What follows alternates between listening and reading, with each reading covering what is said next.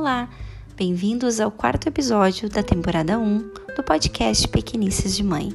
Sou Giza Garcia, mãe do pequeno Arthur, educadora parental e coaching familiar.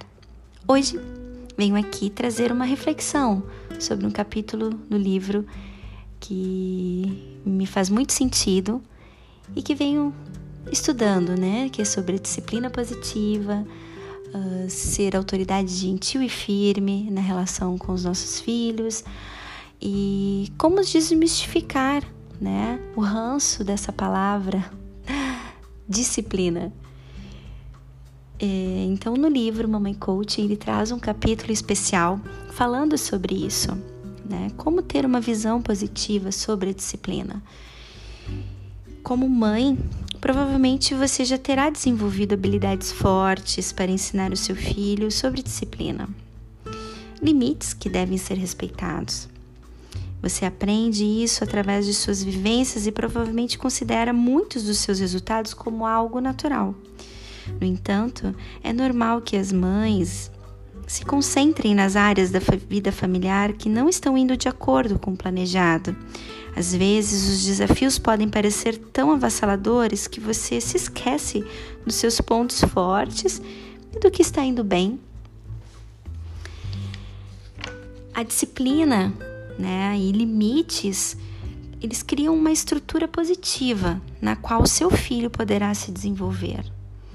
Ajudam uh, o seu filho a saber o lugar dele e a se sentir seguro e valorizado.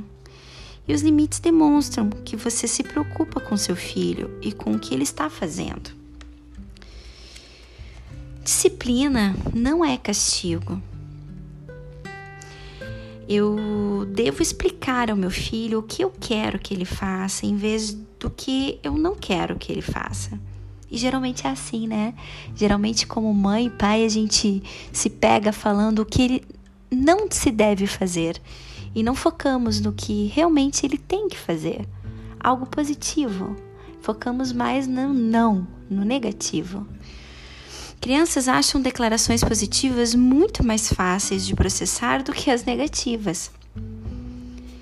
Disciplina é fácil cair na armadilha, né? Quando associamos a esse termo negativo, como castigo.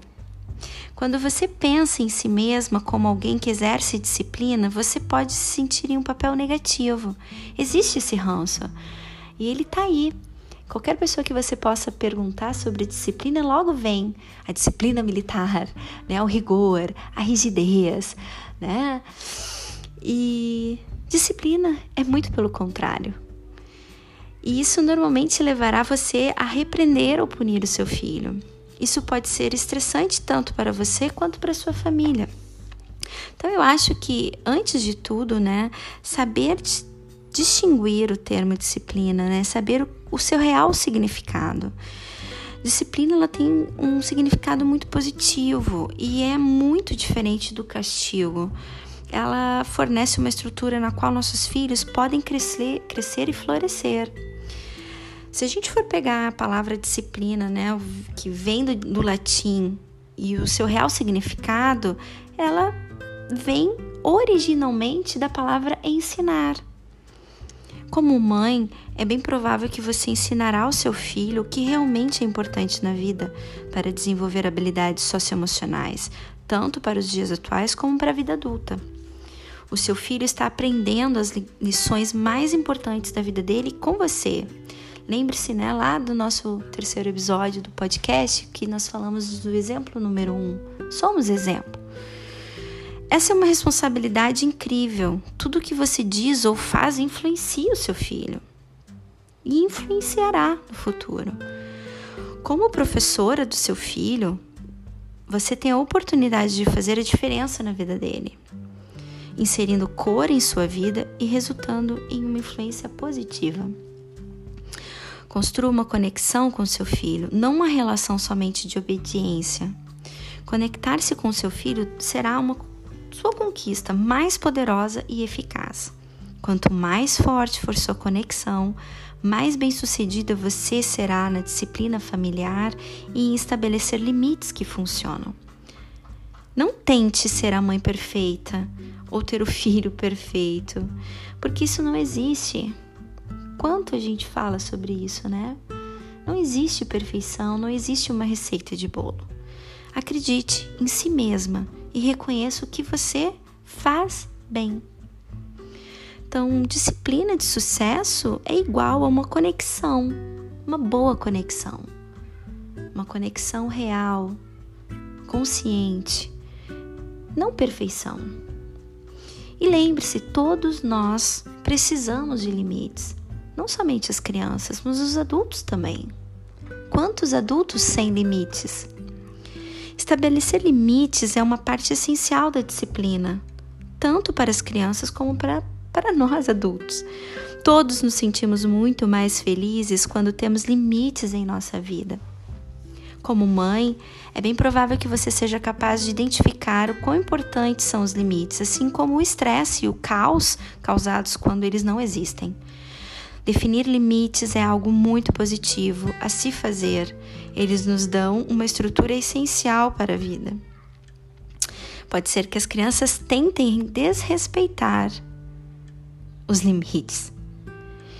Você sabe o quanto é difícil fazer com que o seu filho fique dentro dos limites que você definiu. E faz parte. Você também verá o quanto é difícil manter-se firme sem perder a calma, principalmente se você está se sentindo cansada, estressada ou sem tempo para fazer tudo o que precisa naquele momento. Algumas crianças tentarão desrespeitar os limites. Esse é um comportamento esperado mas a realidade é que elas ficariam perdidas se os limites não existissem. Isso pode acontecer a qualquer momento, recusando-se a se vestir ou parar de assistir a TV, ainda mais agora, nos tempos né, de isolamento, onde os, os meios digitais estão mais aflorados. Recusando-se a desligar o tablet ou ir para a cama. Quem não, né? Quem não está passando por isso? Tentar passar dos limites faz parte do dia a dia da criança, que está crescendo e aprendendo a ser independente. Pense no que funciona bem para sua família e nos limites que você inclui na vida familiar. Limites possíveis. É provável que você identifique muitos limites e alguns deles podem até ser considerados como rotina, mas lembre-se, foi você quem definiu aquela limitação e proporcionou o bom funcionamento familiar. Identifique um limite bem sucedido e se concentre na diferença positiva que ele faz para a sua família. É importante que você reconheça suas conquistas.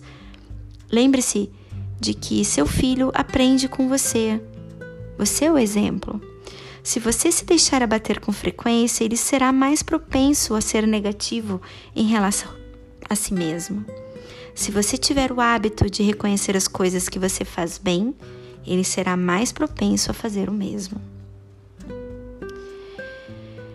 Aqui vão algumas regrinhas de ouro para definir limites com sucesso.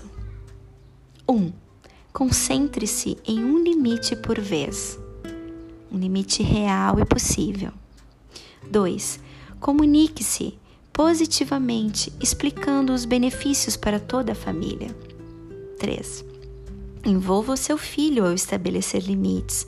Construa essa rotina com ele. Ele será muito mais propenso a cumpri-los. Comprometa-se a fazê-los funcionar. Seja coerente e você conseguirá.